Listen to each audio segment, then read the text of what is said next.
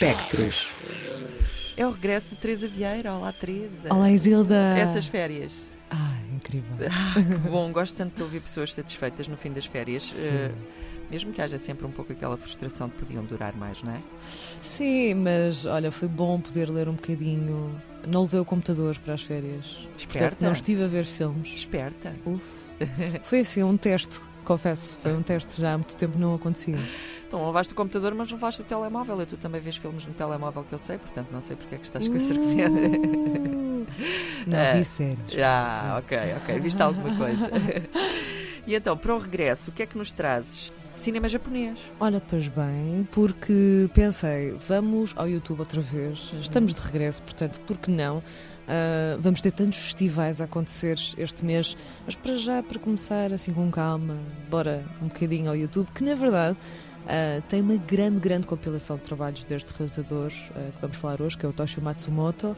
Se forem ao YouTube, vão reparar que tem cerca de vou dizer, cerca de 20 curtas-metragens deste realizador lá e, portanto, este é só um de vários exemplos de coisas que poderão ver.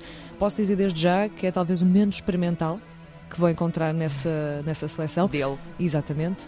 E sem esquecer que este realizador foi quem realizou o Funeral Parade of Roses de 1969, que é um grande clássico de cinema japonês, que também já de si bastante experimental e muito, vou dizer, revolucionário. É assim uma personagem muito contra a cultura. E neste caso vamos pegar um documentário que é The Weavers of Nishijin, ah, um documentário de 1961.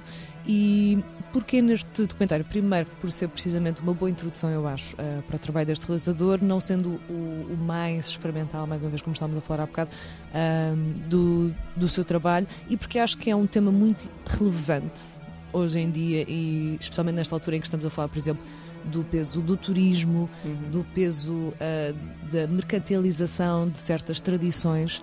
E este filme é sobre tudo isto. Ou seja, uh, Nishijin, ah, em Kyoto, é na verdade ah, um dos hotspots para se ver as tradições da tecelagem. E se este filme é de 1961, mesmo hoje, se forem googlar, é isso que aparece. Ou seja, venham visitar este sítio porque é onde podem ver as tradições. E aquilo que observamos neste filme é não só o interior, os gestos de trabalho sobre a tecelagem, mas também um exterior, o contexto urbano, os indivíduos, sejam as crianças, sejam os mais velhos, e começamos a perceber os problemas. E esses problemas são-nos ditos através da palavra, de um narrador, com palavras escritas pelo realizador, que foi também o guionista para o filme, e temos também através da abordagem visual, da abordagem musical e da abordagem sonora. Ou seja, por exemplo, a abordagem musical acaba por ter certos tons quase da tensão de um filme de terror. Portanto, são pequenas pontuações que por vezes poderão acompanhar este gesto do trabalho, ou seja, vamos imaginar máquinas de tecelagem com mãos a passar e por vezes a música acompanha isso, mas são pequenos pontos que de certa forma acentuam essa noção de uma tensão qualquer que ali está, que está a ser captada pela câmara e que a música acentua esse pormenor. E, por exemplo, também a parte de captação sonora de certos narrativos de personagens, seja de os dirigentes das empresas, é, nas quais estes trabalhadores trabalham, ou seja, até mesmo das palavras destes trabalhadores, que são aquelas que nos surgem mais para o fim. E a verdade é que parece quase uma colagem. É muito curioso, porque nota-se mesmo que estamos a ouvir certos de algo que foi dito por alguém, em que certas palavras são repetidas, há um certo eco e são claramente distantes daquilo que ouvimos do narrador. Ou seja, mesmo a qualidade de- da captação do áudio nota-se que é diferente, ou seja, estamos a ouvir as palavras selecionadas para ouvirmos dessas pessoas também. Portanto, isto também é um gesto de corte muito explícito, que eu acho muito agradável também. Sentimos que isto é um trabalho que também apresenta uma denúncia ah, e é muito explícita nesse sentido, ao mesmo tempo que é muito poética. E, portanto, eu acho que é sempre curioso quando temos uma abordagem muito poética de, por exemplo, associar fios como se fosse chuva a cair sobre os telhados das casas onde estão Bonito. não é? E que esta chuva não é das pessoas que lá trabalham e que lhes cai em cima, digamos. E, portanto, perceber que esta chuva não é nossa é um gesto bastante poético, mas muito político, não é? E, portanto, eu acho que este filme é muito disso, é, é- é mostrar realmente a capacidade de um documentário de 26 minutos conseguir transmitir tanto sobre o peso do gesto do trabalho. E aquilo que vemos aqui é uma certa idealização daquilo que é o produto final, ou seja, os materiais que ali são produzidos são para os kimonos. E, muito, e, também temos disso no filme, ou seja, vemos um fashion show com os kimonos, vemos uh, assim tecidos colocados de cima a baixo, em que são uh, basicamente têm que decidir quem é que é o vencedor do melhor tecido, que tem o padrão mais bonito, etc, etc. Mas antes disso e depois disso, aquilo que vemos são as mãos a trabalhar sobre isso, são os pés a trabalhar sobre isso. E ficamos muito tempo nesses espaços. Eu sei que parece pouco, tendo em conta que são 26 minutos, mas a verdade é que vocês vão sentir o tempo e vão perceber essa noção da mecanização uhum. e, e depois perceber, aliado à parte da produção, à parte do produto final, e perceber que realmente, ou seja, há um peso que está por trás desses produtos que são idealizados, que são mercantilizados e que são vendidos e que são colocados como o objeto da tradição. E aquilo que é colocado aqui em questão é o que é que é realmente esta tradição e o que é que isso implica também para as pessoas que realmente vivem lá, que trabalham lá. E surge a questão da modernidade. Ah, as pessoas agora querem sair. Não, aquilo que acontece e aquilo que o filme mostra, as pessoas querem condições de trabalho, as pessoas querem ter salários justos, de forma a manter a tradição, claro. Mas se não houver essas condições, então as pessoas não vão querer trabalhar nisso. E aquilo que vemos também repetidamente no filme são sinais à procura de pessoas para fazer tecelagem e tudo mais. Parece que as pessoas estão a sair. E não é por não estarem ligadas à tradição, mas é porque, em vez de. Ou seja, temos uma, uma ideia de que há uma indústria que começa a acontecer, é realmente valorizada a mão humana sobre estes tecidos. As máquinas servem só para auxiliar, mas a verdade é que, com a modernização, não é acompanhada uma modernização também de, da fórmula que levou à precariedade.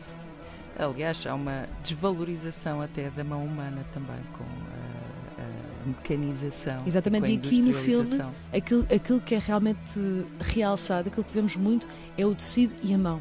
O tecido e o pé. E novamente, até, até, até a parte do pé, ou seja, estes elementos do corpo humano que estão tão próximos do tecido e que o marcam, mas ao mesmo tempo depois vemos esta questão de mas estas mãos, estes pés, estes humanos, estas pessoas não são valorizadas e, por exemplo, tentam sindicalizar e são afastadas por causa disso.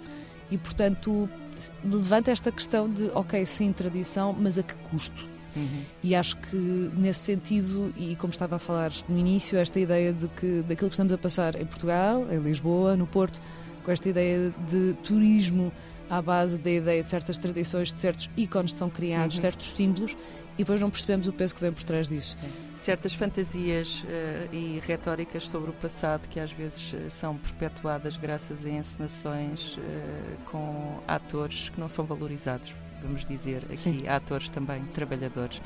É, é um documentário então político e poético e ainda por cima um documentário que se calhar tem um pouco mais de intervenção do que normalmente os documentários se deveriam, deveriam ter. É, é um registro, sim, é um registro, mas ou seja, eu acho que também a presença do narrador demonstra, e mesmo o tipo de texto que é, que é apresentado, demonstra que é um lado muito pessoal também da avaliação sobre aquilo que é aquela história, sobre aquilo que é aquela visão, sobre aquele espaço, sobre aquele local, sobre aquelas pessoas, sobre aquelas questões que são lançadas pelo filme. Ou seja, eu acho que se sente que não é uma tentativa de um registro da realidade imparcial. Sim, sim. Eu, como estava a falar a pouco observador, ideia... observador participante e não não participante, não participante como às vezes se exige. Exatamente, ou seja, esta noção de, daqueles certos, como eu estava a dizer, nota-se é um gesto de corte uhum. e isso para mim é muito importante também e a poesia também sai desse gesto político e eu acho que é quase indissociável às vezes a poesia da política, a política da poesia, e no outro dia falávamos de alguém que comentava que música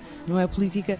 Pronto, eu acho que, em relação a esse comentário, que foi o Russian Murphy que tu estavas a dizer, eu acho que ela tentou safar-se da forma mais airosa possível de uma situação com a qual não conseguia Sim. lidar, porque de repente viu-se num pântano de, enfim, confusão e não sabia como havia de sair dele e não saiu da melhor maneira. De qualquer forma, música é a política, desde que as pessoas vejam lá a política. Eu, eu vejo. Eu também. O cinema também, também, também. vejo lá a política. Eu acho que este, eu acho que este filme realmente é, é uma boa forma de entrarmos nesta ronda precisamente, e, e, e, acho que se puderem realmente experimentar uh, ver alguns dos outros filmes do Matsumoto no YouTube, estão lá para, para, para verem, para experienciarem, para procurarem, para fazer aquilo que quiserem. Já estou interessada. Toshio Matsumoto, sugestão de hoje da Teresa Vieira. Lembra-me novamente o título The Weavers, The Weavers of Nishijin. Nishijin. De qualquer forma, há lá mais filmes uh, no YouTube de Toshio Matsumoto, por isso tirem umas folgas e dediquem algumas horas do vosso dia ou da vossa noite para descobrir este realizador japonês. Teresa, muito obrigada. Obrigada. Até, Até para, a semana. semana. Beijinhos. Pontos de luz.